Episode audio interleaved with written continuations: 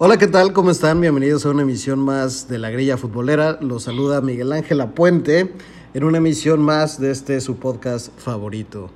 Voy a pasar directamente a saludar a mis compañeros para después conversar sobre el tema que tenemos preparado el día de hoy. Marcelo, ¿qué tal? ¿Cómo estás? Bienvenido. ¿Qué tal, Miguel? Este, estamos tristes, pero aquí seguimos. ¿Qué le hacemos? La vida sigue. Tristes por la salida del Tuca. Así es, por la salida del Tuca y pues porque el equipo ya no está en liguilla. Y las formas, ¿no, Marcelo? No era una forma de despedir a... Sobre todo las formas, ajá. Entonces me imaginé que iba a ser diferente. Eh, no era la manera de como que despedirlo a través de un videito de Twitter. Pero bueno. Ni hablar. Vamos a, a ver qué pasa en las siguientes semanas con los Tigres. David, bienvenido. ¿Qué tal, grilleros? ¿Cómo han estado? Los extrañé mucho tiempo. Eh, pues sí, coincido con Marcelo que realmente es algo muy triste lo que pasó con Tuca Ferretti. Eh, para mí el sábado fue un día muy, muy triste. Y no porque le vaya a Tigres, simplemente porque la verdad sí admiro mucho la carrera de Ricardo Ferretti. Y pues era un lujo tenerlo en un equipo de, de nuestra ciudad. Ahora, las formas definitivamente son pésimas, pésimas, pero sobre todo la afición de Tigres. La afición de Tigres que, que la verdad no sabían lo que eran las finales, no sabían lo que eran las finales en liguillas, peleaban el descenso y su mayor logro por temporada era ganar un clásico. Llega Tuca y los hace estar frecuentes en liguillas, los hace campeón después de 29 años, les da estabilidad, los lleva a la gloria internacional y aún así decidieron despedirlo de la peor manera. Y también es parte de los aficionados porque los aficionados siempre lo estuvieron reventando. ¿Cómo le van a hacer un homenaje a alguien que siempre estuvieron reventando? Pero bueno, la afición tigre es de poca memoria y pues ni modo. Que le vaya bien al Tuca Ferretti. Marco, ¿cómo estás? Bienvenido y te pregunto, pues ya, ¿qué opinión te merece esta despedida del Tuca Ferretti como ya una eh, sección que no teníamos prevista, pero pues ya vamos a darle el espacio a los tres para que den su opinión. ok, muy bien. Este, primero, pues un saludo a todos los que nos escuchan.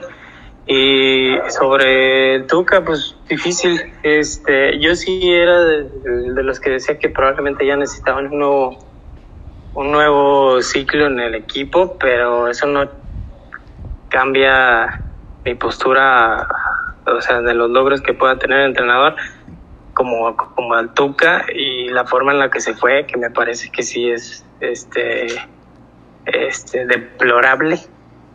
No, no me parece que son las formas para alguien que, tuvo los éxitos como, como los tuvo y aparte de incluso este mismo torneo tener una este presentación como la tuvo en, en, la, pues en, la, ¿cómo se llama? El torneo este mundial de clubes.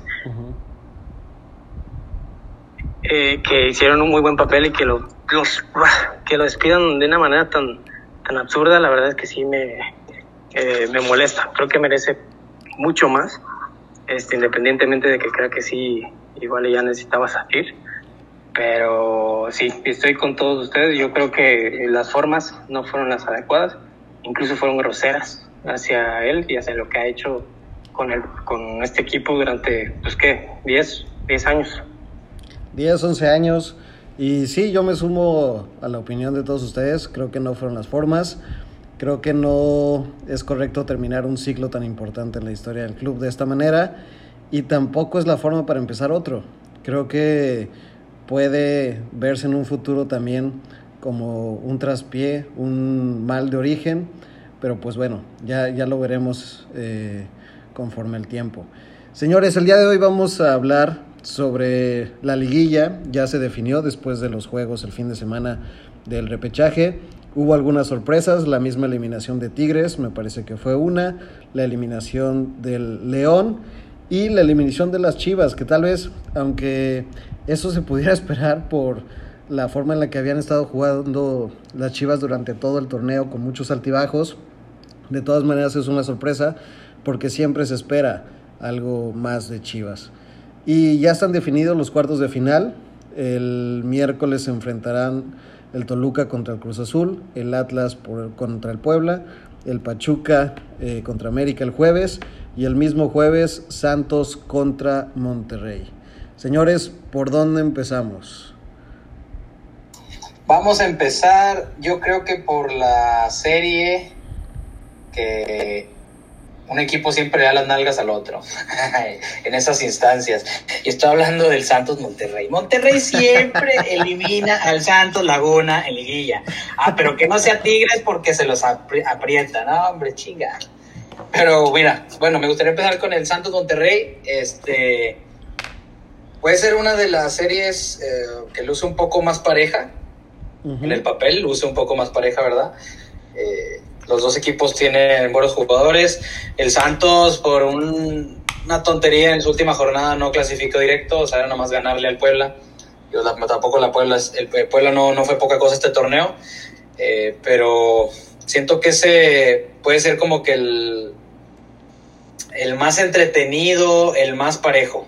Quitando un poco de lado el Puebla Atlas, después puedo decir por qué, pero el Santos Monterrey se me hace uno de los más entretenidos. Y pues el, en cada partido de cuartos de final que, vamos a tener pasó algo durante el torneo chistoso, se podría llamar. En este partido Santos Monterrey que se jugó en Torreón en la jornada 6, ganó Santos 1-0 y no sé si se acuerden, pero existió la lluvia lagunera que se tuvo que, que parar el partido durante unos minutos. Ah, es un, un, dato curiosito de, del partido. Pero en el papel yo veo a Monterrey que va a clasificar a la siguiente ronda, este, así como lo hizo hace un año, si no me equivoco no, en 2019, hace dos años, que sorpresivamente le ganaron aquí en el BVA como 4-0, 4-1 al Después de que el Rayados era octavo lugar y Santos era primer lugar. Y se los bailaron en el BVA y fueron a Torreón a, a, finiquitarlo con un 2-0, 2-1 igual. Entonces yo creo que Monterrey pasa en las semifinales en este partido. Se me hace que tiene mejor equipo línea por línea. Eh, y esperemos que Funes Mori por fin ya pueda meter su gol 122, porque si no, pues creo que lo mete primero el Chicharito. en el Galaxy. Sí, güey. Marco, ¿tú cómo ves este partido? Lo veo parejón, lo veo parejón, pero, pero creo que, este, digo, yo en el torneo no he visto un, un Monterrey muy espectacular, sin embargo ha conseguido eh, los resultados. Eh, yo creo que va a seguir jugando igual. No creo que esperemos tampoco este un partido sumamente entretenido. Igual y me equivoco. Sin embargo, este creo que va a ser parejo. No creo que vaya a haber muchos goles por pues una de las cosas que se hablan pues es el mismo Funes Mori. De hecho, se habla de que probablemente ni siquiera inicie el, siguiente partido. Eso fue lo, lo que escuché el día de hoy. Entonces, pues vamos a ver si se jactan por porque esté Janssen mejor, no sé si Akeloba y ver qué cosas cambian, porque pues, la sequía de Funes Mori es este, importante ver cómo la resuelven. Eh, pero es un, un, equipo sobrio que me parece que línea por línea es sumamente superior ahorita a Santos, pero pues en Liguilla puede pasar cualquier cosa. No lo veo este, tan superior a Monterrey, incluso aunque tenga mejores jugadores por el momento. Entonces, eh, aún así, creo que sí pasa, pasa rayados, a mi, a mi parecer. David, ¿sigues por la misma línea, pasa rayados? Sí, sí, definitivamente pasa rayados. Eh, creo que en general la liguilla, pues, va a ser mero trámite. Al final de cuentas, creo que este va a ser el año por fin del azul. No veo equipo a su nivel, honestamente. No veo alguno que se le que le pueda llegar al, ni a los talones.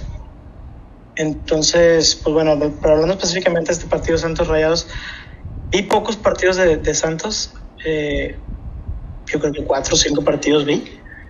Y la verdad nunca le vi nada interesante. Nada interesante. De hecho, creo que los partidos que vi los ganó por cosas así como la que acaba de decir Marcelo, con un poquito de, fortuna. Entonces no creo que para un Rayados de Javier Aguirre con buenas individualidades y con un buen orden vaya a ser un gran problema. A lo mucho, eh, como dice Marco, pocos goles y pues bueno, yo no, no creo que dejen fuera a Funes Mori, este goleador, por más de que ahorita no la traiga derecha, en cualquier momento se reactiva. Así que Funes Mori anota su gol del récord.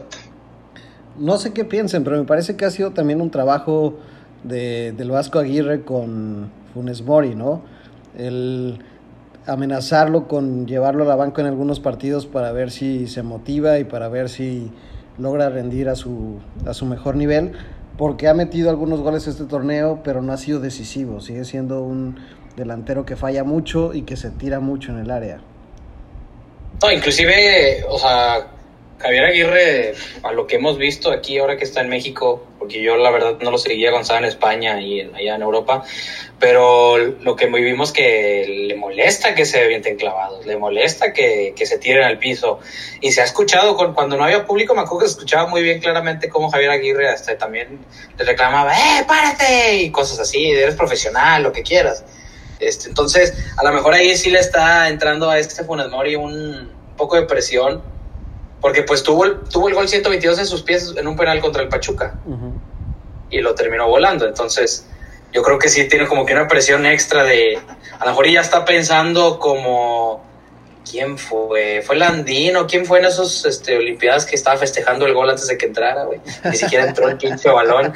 O sea, como que ya piensa Funes Mori que ya la va a meter y está pensando ya en el gol en vez de cómo crear la jugada para el gol porque pues tuvo la, la, oportunidad en el clásico, tuvo la oportunidad en los dos partidos contra Columbus y pues todo no, no, no la metió. Yo también estoy, estoy con, con, David, o sea, debe de entrar Funes Mori sí o sí, es tu goleador, es tu es el que el goleador ya histórico de, tu club y cómo lo vas a dejar en la banca nada más porque lleva cuatro partidos sin meter gol, pues tienes que darle, eso quiere decir que no le estás dando el espaldarazo, no, no, no estás confiando en él.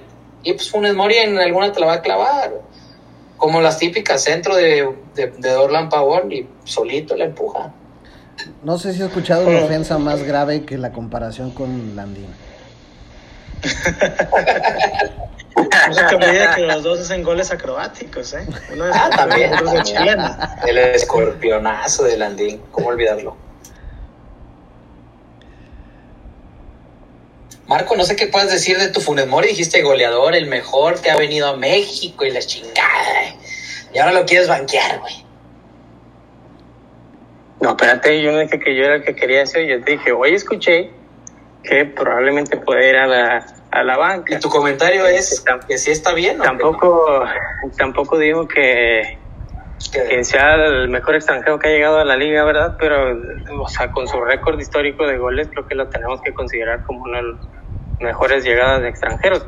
Eh, eh, eso no quita que yo desde hace mucho tiempo he pensado que deberían de debería de haber una real competencia a Funes Mori porque siento que, que él se siente con el lugar muy ganado e incluso cuando recién llegó Jansen y estaba dando buenos resultados hasta eso y metiendo sus golecitos, sus pases y que decían que no, hombre, es un toro y está en juega muy bien y está motivado ni así este, le daban la oportunidad realmente este, que a Funes Mori. Entonces, siento que el tipo piensa que ya tiene su lugar muy ganado. No hay mucha competencia, a mi parecer, ahí. No siente mucho peligro y eso en parte creo que sí juega un factor al hecho de que, pues, de que no, no tenga tan, eh, tan buen historial.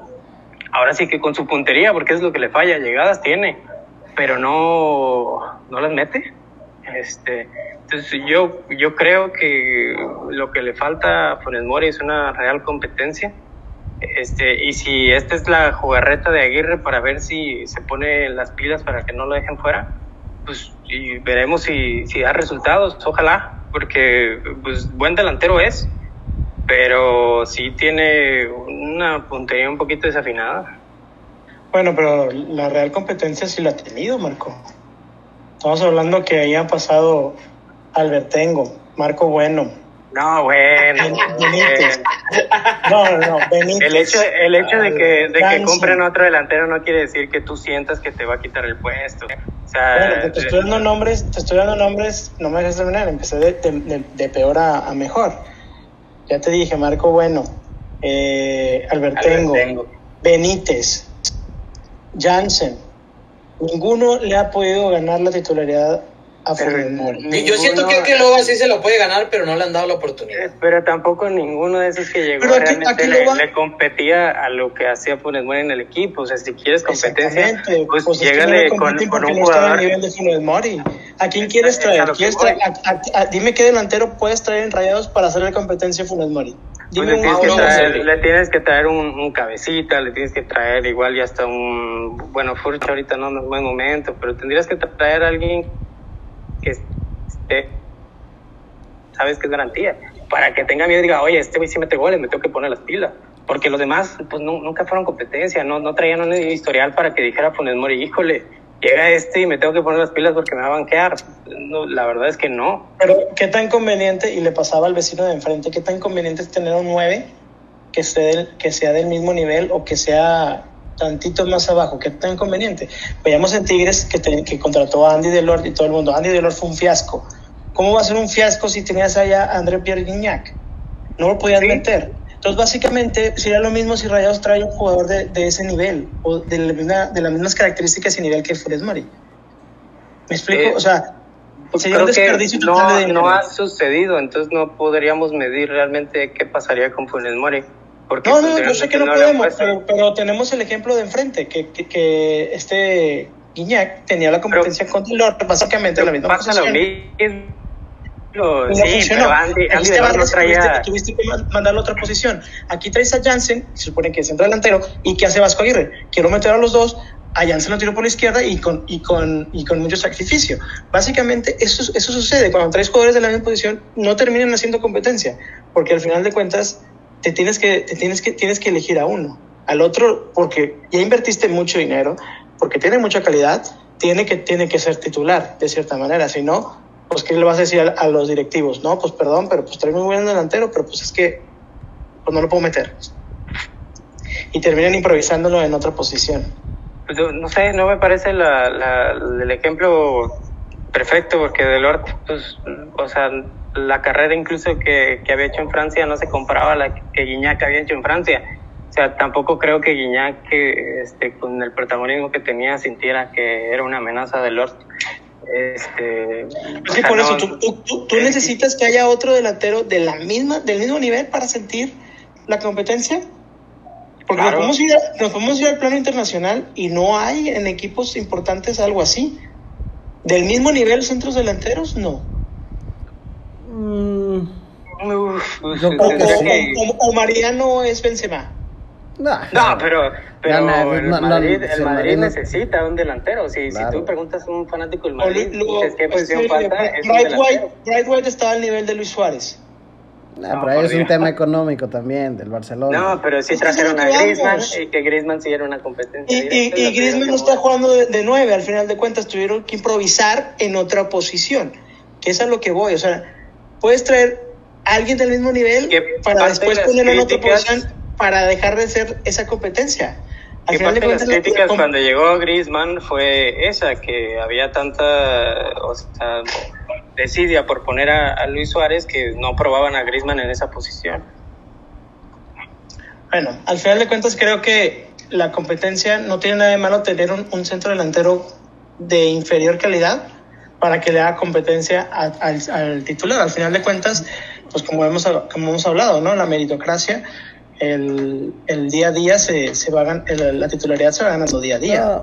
Yo, yo entiendo que, que no puedes aspirar a tener eh, 22 jugadores al mismo nivel, pero creo que a lo que se refiere Marco es que Rayados sí ha traído delanteros, pero ninguno de esos delanteros te garantizan, ni siquiera te garantiza 5 goles por torneo.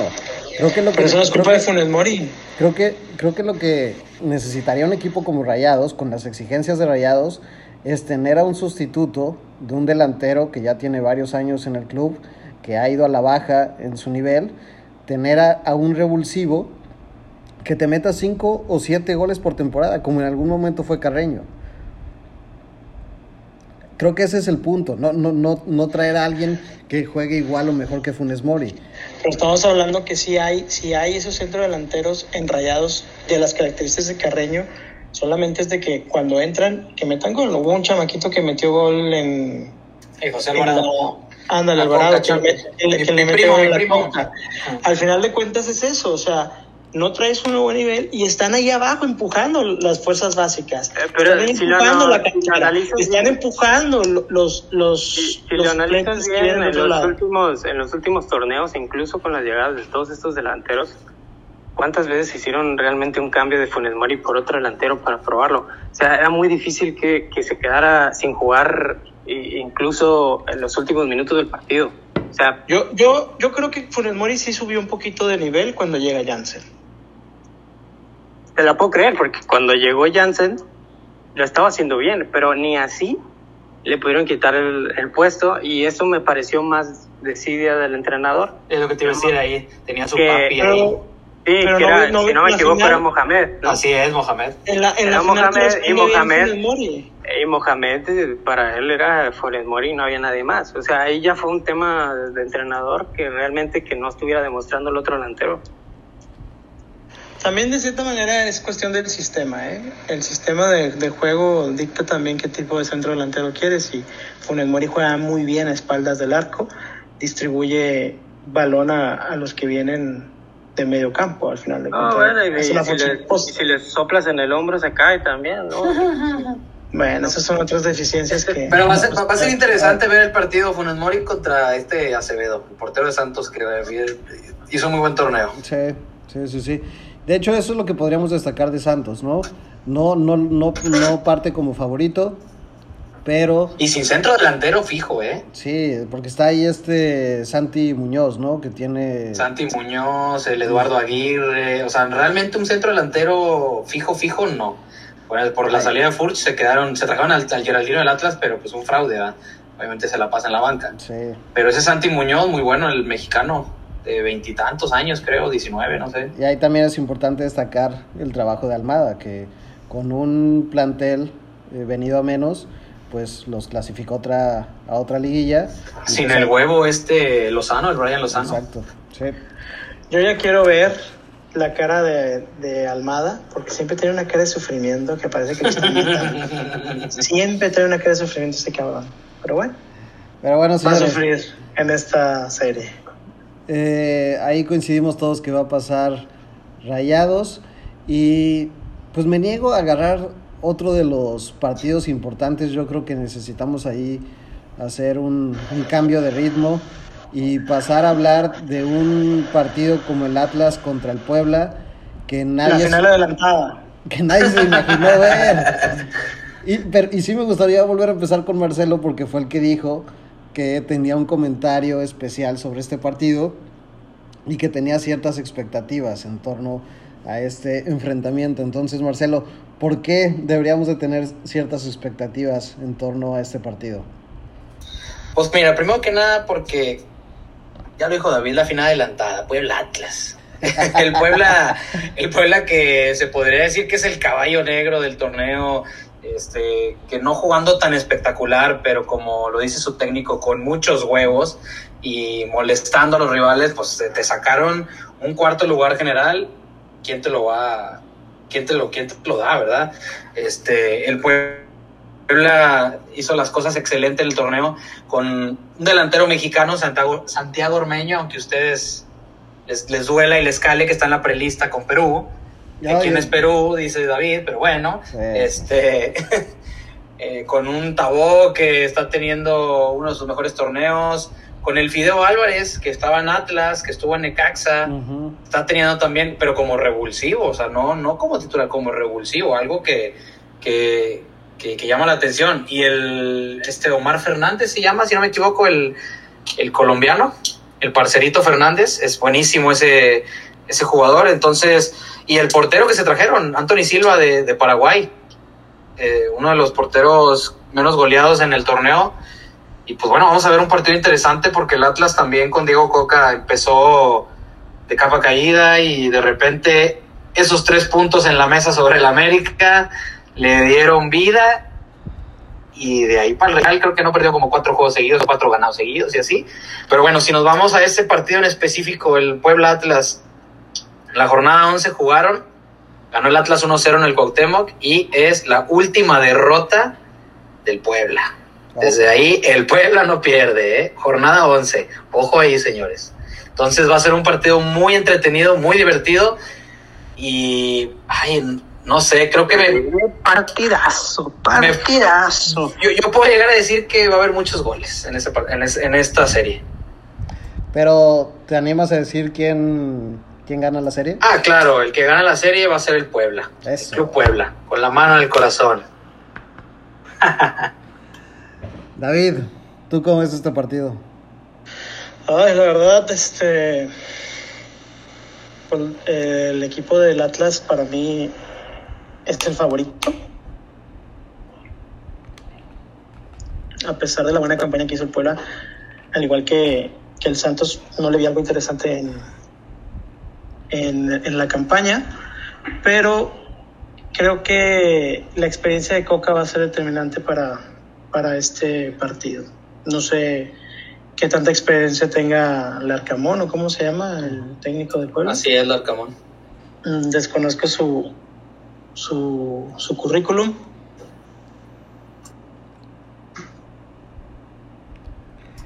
Desconoce el, el, el currículum de Larcamón. Desconoce el currículum de Reynoso. Desconoce el currículum del fútbol peruano. No, no, no, hay equipo ni jugador que esté al nivel de David, al parecer. Eh, Marco, ¿tú cómo ves este partido? Eh, eh, también lo, diría que, va a ser apretado. Digo que, como dice Marcelo, creo que va a haber goles. Creo que eh, incluso de, los, de los partidos que hay de, de Liguilla, igual puede ser de los más entretenidos. Eh, me, me, no sé, el cartel me, me parece que puede haber este, un partido este, de muchos goles.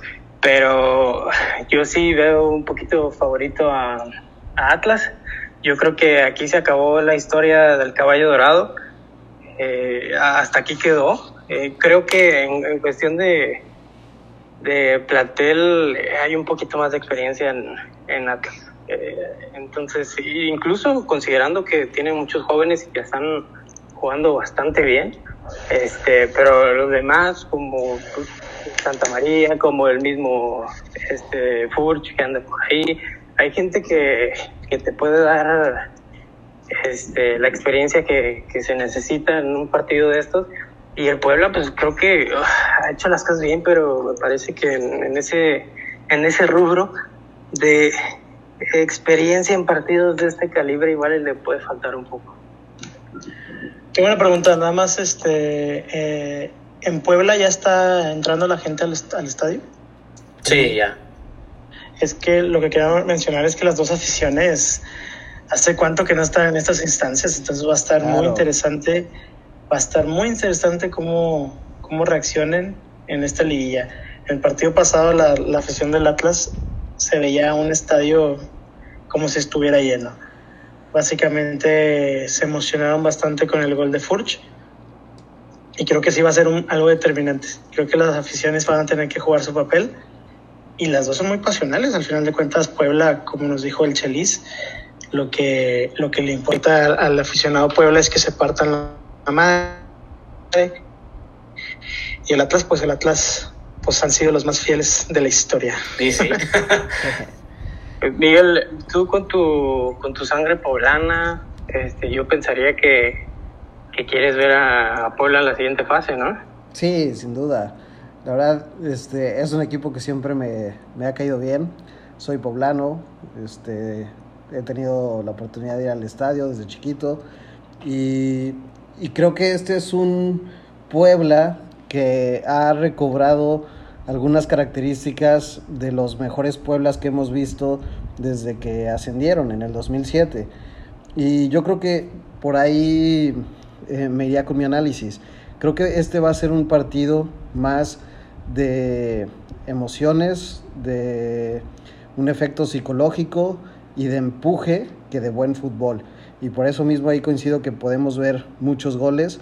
Creo que el estado anímico de los dos equipos es muy alto no, estoy seguro que el Puebla no se esperaba quedar en cuarto lugar. El mismo Larcamón ha hecho énfasis, eh, como decía Marcelo, en que son un equipo muy incómodo y mantener ese nivel eh, las 17 jornadas te dice que todos están con el proyecto y que están a, muerte con, con, el entrenador. Y por otro lado, pues el Atlas se salvó de pagar un dineral por el descenso. Eh, creo que se recortó ahí proporcionalmente la cantidad, lo cual es positivo y me imagino que ese era uno de los objetivos de la plantilla. Y más allá de, de quedar salvados, este, se, se, lograron meter a la liguilla eliminando a los Tigres, que no era poca cosa. Creo que ahí este, vemos también un efecto anímico muy importante.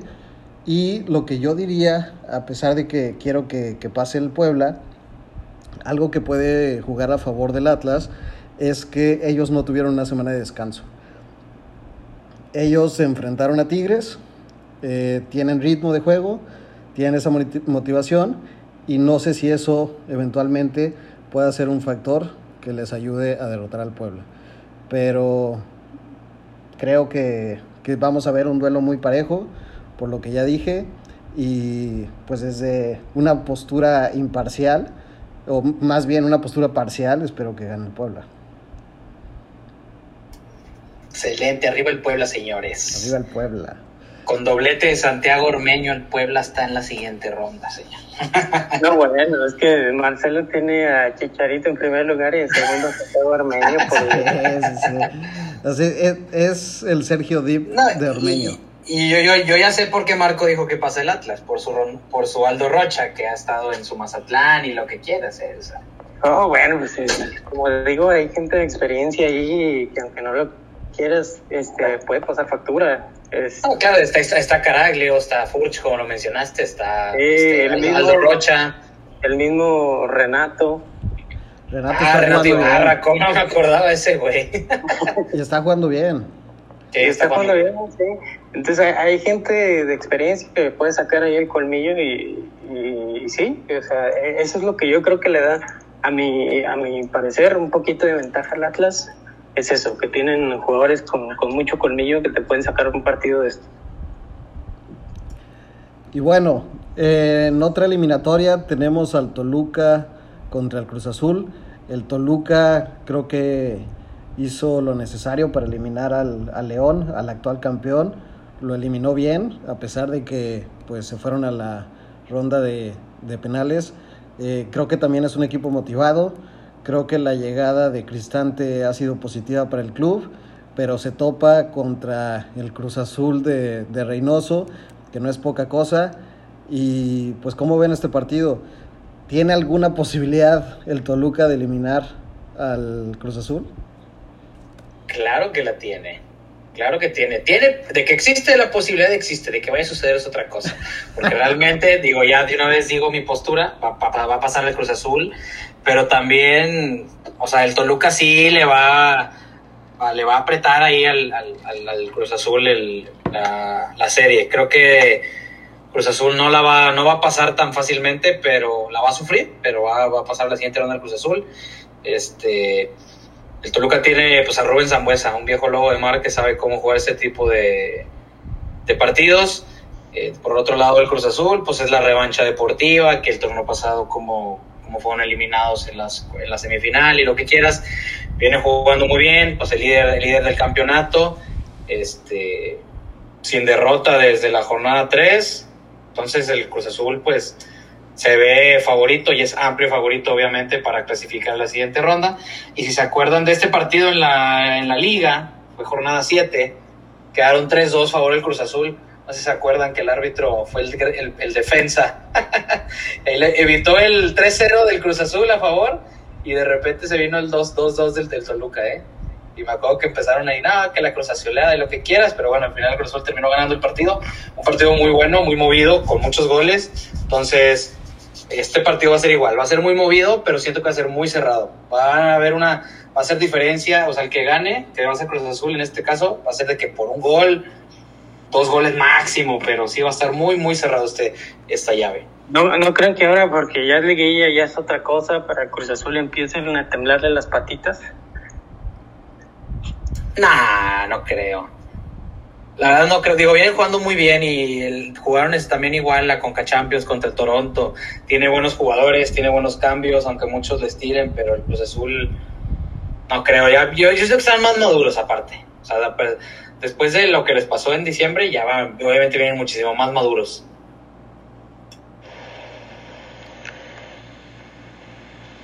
David, estoy seguro que tienes algo que decir eh, que contrasta con lo que dijo Marcelo.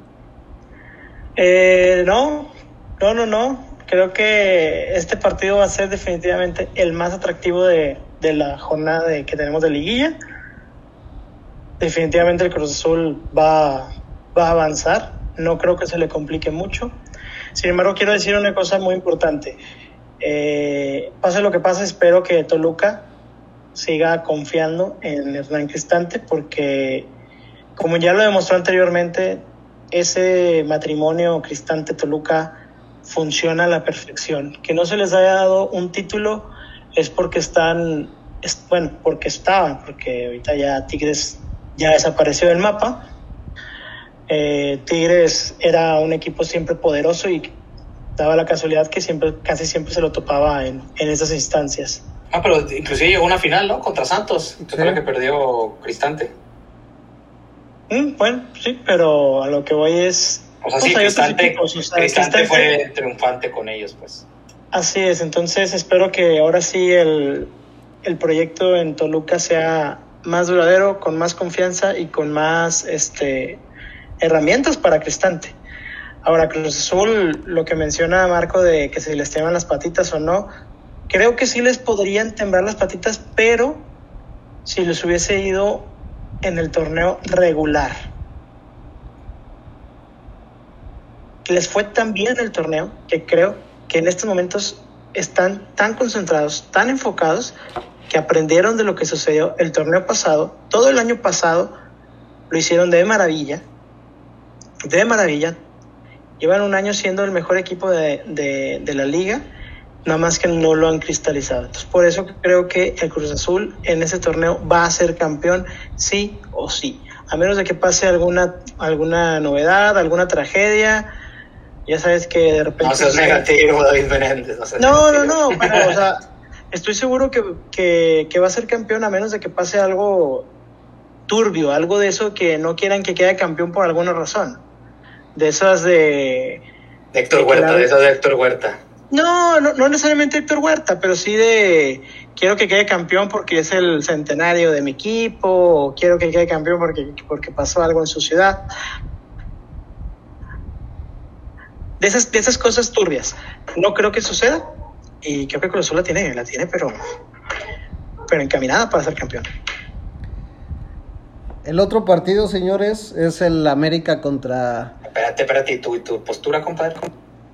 Ah, no he dicho quién, quién pasa en este... No, no, no te zafes, Miguel, no te zafes. Ah, ¿te, te, te está dando miedo qué, güey?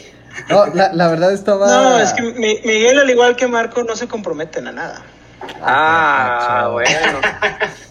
Luego me comprometo. y Empezaron me- los ataques. Sí, cuando me comprometo dicen que soy un comunista y no sé qué cosas, pero este, la verdad es que me, me, me- distraje un poco porque estaba haciendo un balance de qué es lo que habían dicho como favoritos y qué podríamos esperar para las semifinales, pero digo rápido mi postura sobre este juego, creo que el Cruz Azul es favorito, que no debe tener muchos problemas para pasar, no creo que sea fácil de todas maneras.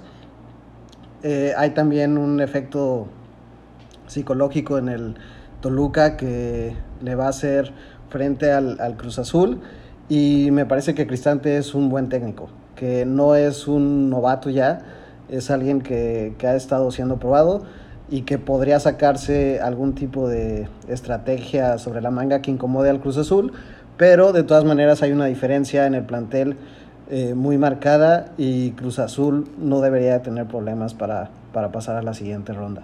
Y Y sí, esa palabra que utilizaste me parece clave. Yo creo que en el partido sí creo que no va a ser un partido cómodo para Cruz Azul, va a ser incómodo, pero por el ritmo que llevan sí creo que se lo va a llevar. Yo el, el tema de, que les tiemblen las patitas, luego un poco de en tono de, burla de juego, pero creo que sí puede pasar, pero hasta que lleguen a la final, ahí es donde igual le pueden temblar un poquito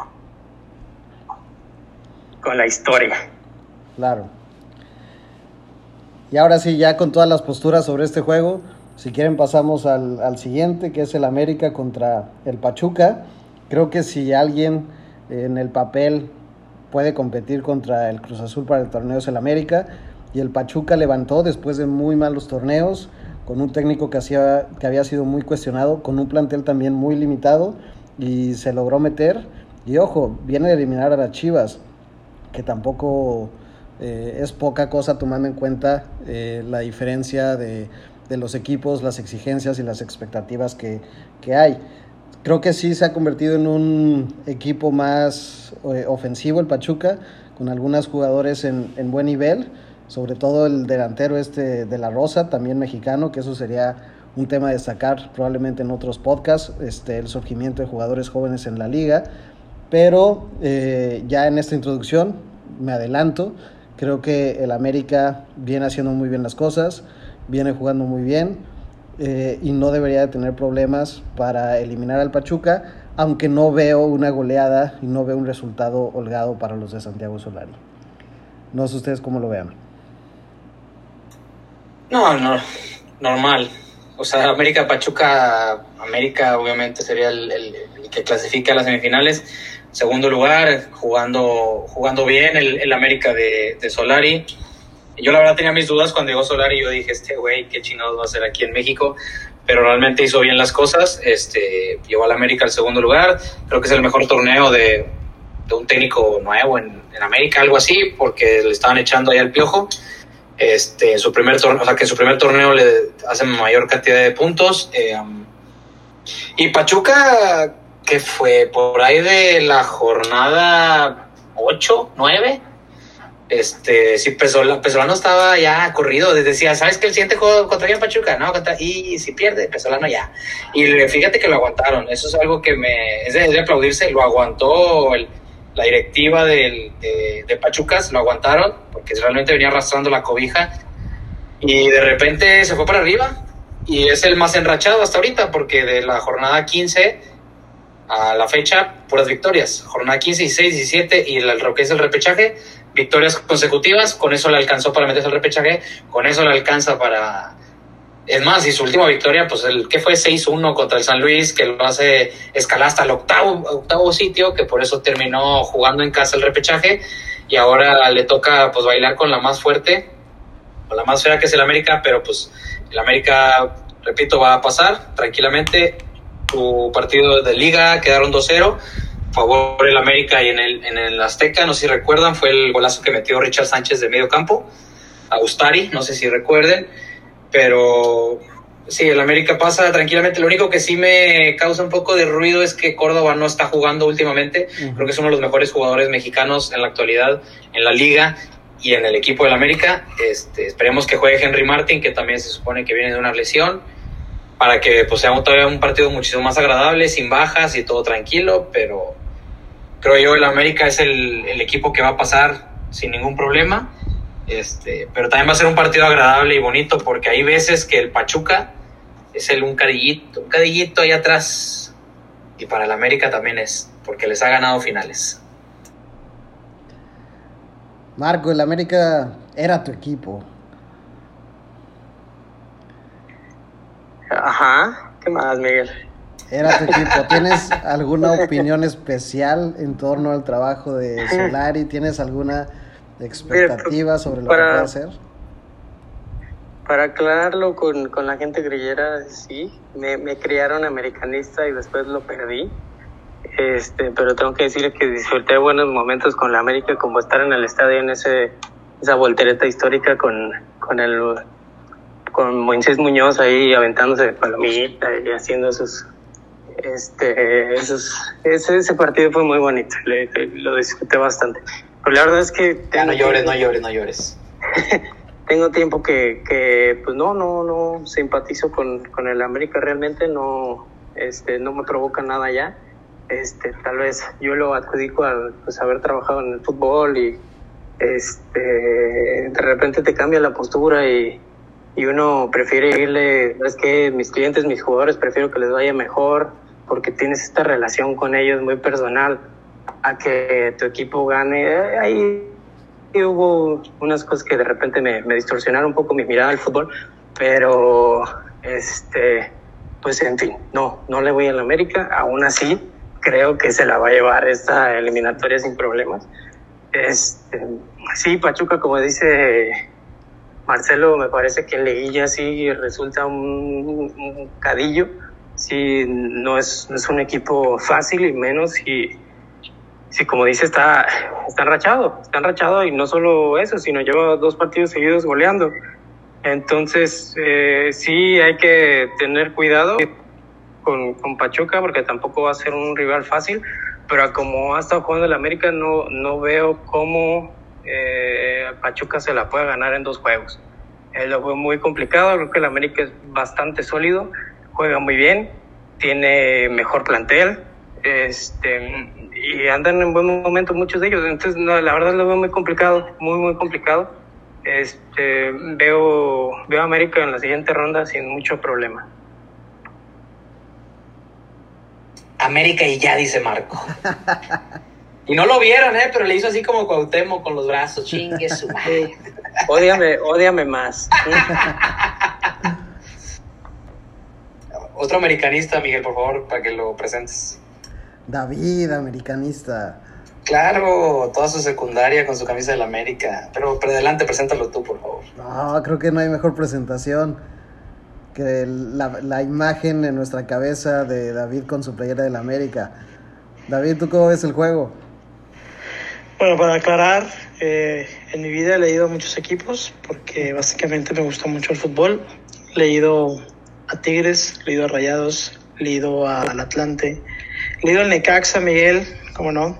Eso. He leído al Cruz Azul, leído al Atlas, leído a al América sí, sí, sí, leído al América. Y yo soy el que no se Y compromete. así. ¿Y qué? Y yo soy el que no se compromete. No, es que yo, yo me, yo me comprometí conmigo mismo. Que la novia tenga cuidado, ¿eh? Sí. De hecho, no dijo León, ¿eh? Agua, señor. Yo me comprometí conmigo mismo y me comprometí a, a ver el fútbol y amar el fútbol sin un sentido pasional con un equipo. Prefiero mil veces apoyar la carrera de un técnico y estar ahí detrás de él antes que irle a un equipo de fútbol. Pero bueno, ahora, eso que mencionan de, del América Pachuca, para mí creo que a Solari sí le va a causar eh, estragos lo que es la liguilla. No creo que sea tan fácil para, para el América esta serie, porque es Pachuca. Pachuca históricamente se la, se la indigesta al América, entonces creo que sí, sí va a ser una serie muy interesante y no va a ser tan dispareja como se piensa o como en el papel se ve. Entonces yo aquí sí me comprometo y pienso que Pachuca va, va a avanzar a la siguiente ronda. Vámonos. Ok. Polémica, polémica. El Oye, diciendo, ahorita me, que me acordé, Miguel, que lo que dijiste de la Rosa, que es el delantero titular, se llevaron para este torneo a Mauro Quiroga y no le funcionó No le las primeras funcionó. tres, cuatro jornadas, por eso lo banquearon. Claro. Y de la Rosa empezó a, a, ¿cómo se llama? A responder con goles. Y tiene buen equipo, tiene a Pipe Pardo, tiene a Sosa, tiene a, ¿cómo se llama? Este, el burrito Hernández. Este, trae ahorita un chavo que, de hecho, le metió dos goles a las Chivas, no me acuerdo cómo se llama. Le metió dos a las Chivas y dos a San Luis. Pero es un chavito de, de pegada de larga distancia impresionante. O sea, realmente el Pachuca es de, es de cuidado, repito, se le va a indigestar un poco al América, pero sigo con mi postura, el América va a clasificar a las semifinales. Y con esto las semifinales van a quedar calientitas, ¿eh? Calientitas. Para, para allá iba, de hecho. Este, haciendo un recuento más o menos de cuáles son los favoritos. En una primera instancia, en una primera proyección, tomando en cuenta que los eliminados serían el Puebla, Santos, Pachuca y Toluca, tendríamos como semifinales al Cruz Azul y al Atlas y al América contra el Monterrey, que sería un muy buen partido. Y si tomamos en cuenta que, bueno, en el partido del Puebla contra el Atlas hubo una especie de empate, Y si gana el Puebla, las eliminatorias de semifinales serían entre los primeros cuatro. El Cruz Azul contra el Monterrey y el América contra el Puebla. No, el Cruz Azul Puebla. El Puebla quedó en cuarto, ¿no? No, quedó en tercero el Puebla. Ah, ok. Entonces sería Cruz Azul Monterrey y América contra el Puebla. Tomando en cuenta estas proyecciones, que estoy dejando a un lado la excepción que está haciendo el último momento David, este, tampoco porque no hubo un empate técnico, este, ¿cómo verían las semifinales? ¿Ven algún cambio en la proyección que, ustedes tienen en el, en el equipo o en los equipos que podrían ser campeón? No, yo sí veía la final Cruz Azul América. Entonces, pues entre ellos no, obviamente no se pueden, no se pueden enfrentar en semifinales. Entonces, si toca el caso de Cruz Azul Rayados o Cruz Azul contra el Atlas, pues es Cruz Azul favorito ampliamente. Y en el caso de América contra ya sea Puebla o contra Rayados, igual, el América favorito ampliamente, por lo que mencionaba también Marco, que tampoco juega tan espectacular el equipo del Vasco, juega también mucho como que aguardar el resultado y tranquilo, y el América sí juega un poco más ofensivo, más este de ataque, y pues tiene pues un portero un poco más confiable en, en lo que es el América que los Rayados, entonces, por eso yo le daría el pase al América en semifinales y al Cruz Azul, pues por lo que digo, viene enrachado y pues parece que este año es el bueno, señores. David, ¿quieres decir algo? No, nada más quiero decir que me encantaría una final Cruz Azul Rayados. Creo que sería una final muy interesante, incluso más interesante que un Cruz Azul América. Eh, de verdad no veo cómo alguien le pueda ganar a Cruz Azul, así que pues no tengo mucho que decir. Entonces tu favorito es Reynoso. Uf, uf, uf. Para poder. Güey, para, para, para, invitar a Reynoso y decirle, Reynoso, felicidades. Campeón, déjame te, te presento a David porque David no te conocía. porque le ponemos el audio. ¿Quién es Juan Reynoso? El Cruz Azul es el favorito. Bien, como les, como les vengo diciendo, con o sin este tal señor Reynoso. Eh, Tampoco lo ningunes, güey. no, no, no, no, no, lo conozco, güey. Este tal señor Reynoso, sin él, les ha ido muy bien en todo el año. Pasó un accidente futbolístico la temporada pasada y lo aprovechó Pumas en, en su momento. Pero fuera de eso, Cruz, Cruz Azul viene haciendo las cosas muy bien todo el año. Entonces, con o sin el señor Reynoso, el Cruz Azul sería campeón. Sí o sí. Marco, ¿tú cómo ves la predicción para las semifinales? Fíjate que no la veo tan sencilla para Cruz Azul ahí con, con Rayados. Eh, no, no, me parece un equipo tan espectacular como ya había dicho, pero creo que el, colmillo de Aguirre se puede hacer presente ahí contra el Reynoso. Este, no, no, o sea, no la veo tan, tan fácil. No la veo tan fácil para, para Cruz Azul. Creo que es el, el rival que menos, menos quisiera de los que les puede tocar. Este, y se me hace mucho más sencilla la, la otra, que sería América Puebla. Eh, pues yo digo que Puebla llega, se termina su, su participación incluso antes, pero si me lo ponen ahí, pues creo que América se la lleva por mucho. Este, creo que ahí este, sería cuando acabe si las, si las cosas se dan así. Es el, para el torneo con Puebla, eh, no, no le veo, no le veo cómo, cómo se puede se puede llevar de calle a la América. Eh, pero bueno, yo específicamente el de Cruz Azul Monterrey lo veo como que puede ir para cualquier lado. No la veo tan fácil, incluso con lo rechado que puede estar Cruz Azul y todo, creo que tienen un tipo eh, de experiencia con colmillo que es Aguirre y, y, se las puede se las puede ganar con, con estrategia, con, con, alguna táctica ahí que se saque de la manga. No la veo tan sencilla. Este, veo América finalista, pero no te sabría decir entre, Rayados y Cruz Azul, para mí sería un volado pues va a ser una liguilla interesante. Creo que se quedaron equipos importantes fuera de ella, pero no luce en papel que vaya a ser una liguilla aburrida. Y creo que después de los cuartos de finales vamos a, a ver también partidos muy, muy interesantes. Señores, pues llegamos ya lamentablemente al final de esta emisión de, de, la grilla futbolera. Vamos a estar al pendiente de lo que suceda en estos días con, con los cuartos de final y probablemente estaremos ampliando el debate sobre lo que nos depare las, las semifinales. Y pues bueno, les digo dónde nos pueden encontrar en nuestras redes sociales. Estamos en Twitter como GA Futbolera y en Instagram como grill-bajo a futbolera. A ver, Miguel siempre se quiere salir de la tangente y no quiere decir sus, sus, sus, sus, Ah, ya resultados, sus pronósticos. Ya sabes y ya sabes. Él no se quiere meter en problemas. Así son los comunistas, siempre se están sordeando de los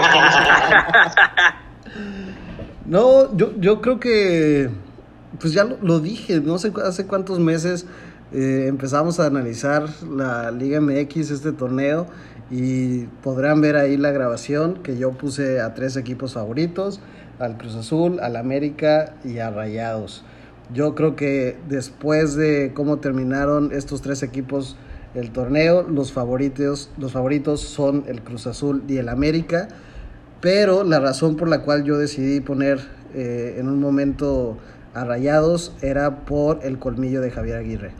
Y yo creo que Javier Aguirre, más allá de ser un técnico ofensivo, defensivo, un técnico sin estilo, sabe sacar resultados importantes. Y no creo que vaya a ser fácil ni para el América ni para el Cruz Azul enfrentar a Rayados de Monterrey. Pero es que yo sigo sin entender cuál colmillo es el que están diciendo de Javier Aguirre. Pues ve su El de, carrera. las- el, de, el de los amaños, güey. Digo, Ah, ese tipo de perdón. Ah, perdón, Ah, ya, Por eso les dije, por eso les dije que Cruz Azul no sería campeón solamente si pasan cosas raras. Ah, no, no, a ver. No, no, no podemos hacer una comparación sobre las acusaciones que hay en España, que sí, en su momento fueron muy preocupantes, pero la carrera de Javier Aguirre habla por sí sola. Eh, y en cuanto a resultados, pues llegó dos veces como bombero de la selección y en, en una situación muy complicada logró sacar resultados importantes, logró ganar una Copa Oro. Eh, en, la, en el Mundial pues ya sabemos lo que sucedió contra Argentina y después en España tuvo eh, muchos equipos a los cuales salvó del descenso y el año pasado estuvo a punto de salvar a Leganés en la última jornada contra el, contra el Real Madrid. No creo que sea un entrenador este, fracasado, todo lo contrario. Y pues su trayectoria antes de salir en Europa, eh, en México, también fue exitosa, fue campeón con, con Pachuca. Entonces, eh, creo que es un factor para que Rayados pueda ser favorito, definitivamente. Porque omites el partido más importante de su carrera, ¿Cuál? el que perdió contra Estados Unidos. Corea. Sí, sí, sí, sí, definitivamente también. O sea, digo, eh, Javier Aguirre es Guardiola y ha ganado este el 95% de las ligas que ha competido. No, pero creo que la experiencia de, de Aguirre habla por sí sola. Que ha tenido algunas derrotas importantes, sí, definitivamente. Pero por el partido contra Estados Unidos pienso que va a perder o que no es o que no puede ser catalogado como favorito, pues, pues no lo creo. Es que no se me hace que tenga mucho colmillo, Miguel, es a lo que voy. O sea, por ejemplo, en los partidos importantes que ha tenido, tuvo dos con la selección mexicana y no se le vio ningún colmillo. Su colmillo fue meter al Bofo Bautista, su colmillo fue perder 2-0 contra Estados Unidos. Es O, o qué colmillo me estás hablando? Porque también, o sea, sí entiendo su carrera con el Osasuna, con el Atlético de Madrid, pero al final de cuentas no logró nada, nada importante, al menos no en partidos decisivos. Ganó una, Solamente- ganó una copa de, del Rey con el Osasuna. Metió, ¿Quién es quién? metió ¿Contra al- quién fue la final? metió al ¿Contra Atlet- quién fue la final? No recuerdo. Metió al Atlético de Madrid a una Champions. Después de muchísimos eso, años hay- de no haber jugado cuando hay Champions. series cuando hay series no, no le va bien al final de cuentas en partidos de, de vida o muerte no tiene así como que un, un colmillo impresionante digo el, el ganar la, la liga en tiempo extra con gol de oro no se me hace tampoco un colmillazo pero bueno no está- respeto tu, tu, tu punto de vista pero no, no comparto que realmente Javier Aguirre tenga un colmillo en este tipo de series. No, no, no ganó con un gol de oro la Copa Oro. Le ganó 5-0 a Estados Unidos. No, no, no, habló de la, de la Liga Mexicana, campeón de la Liga Mexicana, Mm. aquí. Pues hay, hay muchos tipos de campeón. Tigres metió un gol y estuvo 170 minutos atrás de su, adelante de su portería contra León. Este, No, pero estoy hablando de, de un formato que ya no existe, el gol de oro ya no existe, es un formato diferente, un, un- un formato que no, no tiene réplica. Ok. Entonces, Bueno, va- vamos a ver qué sucede y me imagino que la discusión en torno a lo que sucede en estos cuartos de final y lo que venga en las semifinales nos van a dar de qué hablar sobre la figura de Javier Aguirre. Y pues bueno, ahora sí continúo dando nuestras redes sociales, señores, a menos de que surja otro, otro cuestionamiento hacia mi persona. Eh, estamos en Twitter como Gea Futbolera y en Instagram como grill-a futbolera. No se pierdan el día de hoy los primeros partidos de estos cuartos de final y nos escuchamos la próxima final, semana, perdón.